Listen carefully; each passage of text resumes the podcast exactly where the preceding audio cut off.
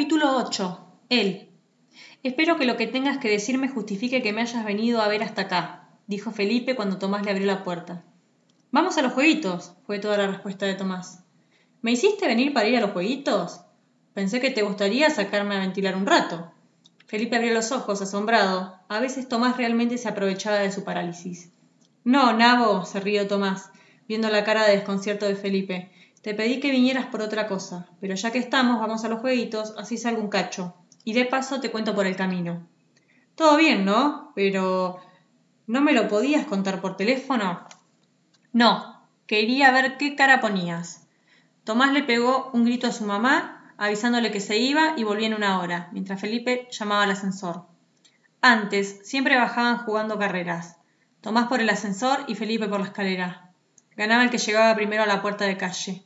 Habían establecido reglas, salían los dos al mismo tiempo y como el ascensor bajaba más rápido, al llegar, Tomás tenía que cerrar las puertas para dejar a Felipe la chance de ganar alguna vez. Si dejaba las puertas abiertas no valía, aunque llegara primero. Como ganaban alternativamente uno u otro, la competencia terminó aburriéndolos. Así que lo que últimamente habían empezado a hacer era superar su propio récord de tiempo. Habían llegado a las velocidades increíbles, cuando tuvieron que suspender la competencia. Tomás, un día, se había llevado por delante a la gorda del séptimo, que había caído sentada, con tal mala suerte que Felipe, que venía bajando a toda velocidad, se la había tragado antes de poder frenar.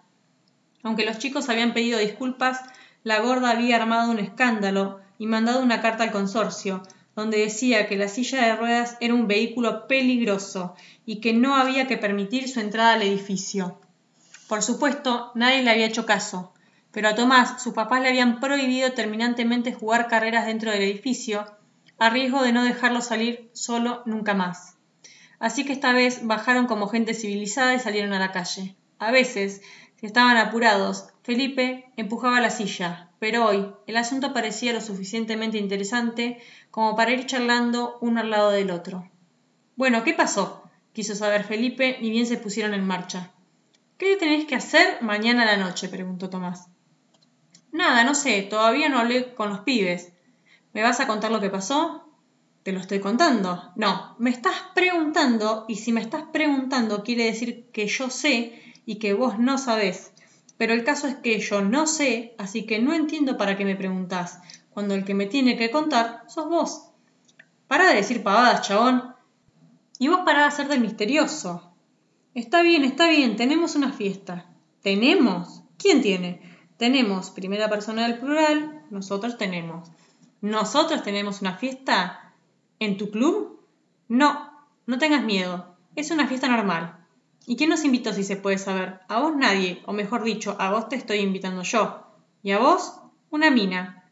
Ahí Felipe se entusiasmó. Pará, pará. ¿Una mina de dónde? ¿De la escuela? Si hubiera sido una mina de la escuela también te hubiera invitado a vos. Tomás seguía dando vueltas. Para, ¿dónde conociste una mina? O mejor dicho, ¿cuándo? Yo conozco minas todo el tiempo. Que me den bola es otra cosa, se rió Tomás. Está bien, ¿qué mina te dio bola? Luciérnaga. ¿Quién? Felipe no se acordaba ni remotamente de ese nombre. Luciérnaga, la que estaba chateando conmigo la noche que estudiamos historia. Me encantaría conocerla. Todavía le tengo que agradecer el cuatro que me pusieron. El cuatro te lo pusieron por burro. Estoy seguro de que ella aprendió mucho más que vos sobre los dioses del Olimpo. Sobre el dios del Olimpo, querrías decir, se burló Felipe. Bueno, ¿y qué? ¿La viste? No, para nada. ¿Y cómo te invitó a una fiesta? ¿Chateando? Tomás le contó a Felipe con lujo de detalle la conversación con Carolina, que para él era tan solo luciérnaga. Le dijo que ella lo había desafiado, suponiendo que él no iba a ir, pero que él pensaba ir igual para ver si la reconocía aunque de todas formas todavía no le había confirmado nada. Felipe se quedó pensativo y no contestó. Tomás lo miró de reojo y adivinó lo que estaba pensando. No, no le dije de la silla de ruedas. Lo suponía, contestó Felipe muy serio. Le tendrías que decir. Ni pienso. ¿Se lo pensás decir cuando la veas? Bueno, realmente no creo que cuando la vea necesite decírselo. Te apuesto a que se da cuenta sola, bromeó Tomás. Ya sabes lo que te quiero decir, chabón, se enojó Felipe. No le parecía que el tema diera para bromas. Es que vos sabés cómo es. Si le digo eso, la mina me corta el rostro. Y cuando te vea te lo va a cortar igual. ¿Qué diferencia hay? Que yo no pienso darme a conocer. Quiero ir para ver cómo es, nada más. Y si está buena, qué sé yo, no sé, no lo pensé. Igual no creo que esté buena. Si le interesan los dioses del Olimpo. Tomás se rió. Lo mismo debe pensar ella de mí, dijo. Es más, me trató de traga. Eso es una incógnita, ¿ves? ¿Qué es peor, ser trago o paralítico? Tomás le tiró la silla encima y Felipe la esquivó riéndose. No sé, dijo Tomás, poniéndose serio de repente. De última puede ser divertido ir a bailar entre normales. No te olvides que vas conmigo. ¿Y eso qué tiene que ver? Que muy normal no soy, dijo Felipe. Eso es cierto, se rió Tomás, pero volvió sobre el tema. Es como una apuesta, ¿entendés? No, no entiendo nada, pero si querés ir a bailar, yo te hago la gamba, dijo Felipe entrando al video. Sabía que discutir con Tomás era inútil, iba a terminar haciendo lo que se le diera la gana. ¿Me haces la gamba, cara rota? Lo siguió Tomás a los gritos para superar el ruido de las maquinitas. Como si tuvieras una fiesta todos los fines de semana. Yo te estoy haciendo la gamba a vos. ¿A quién invitaron después de todo? Vos vas a ir de colado. El ruido de los videos apagó la voz de Tomás. Estuvieron en los jueguitos hasta que se quedaron sin una moneda. La cosa estaba decidida. Al día siguiente irían a la fiesta de la escuela.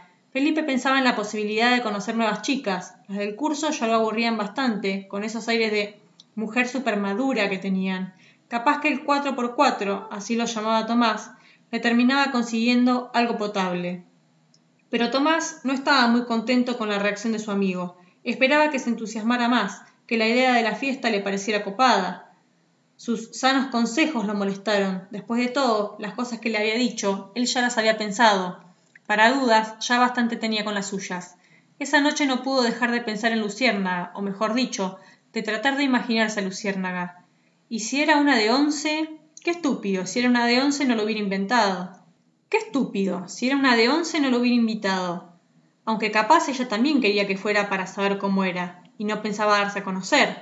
Eso, si en el mejor de los casos se reconocían. A lo mejor, todo esto había sido un error, tendría que haber seguido chateando y nada más.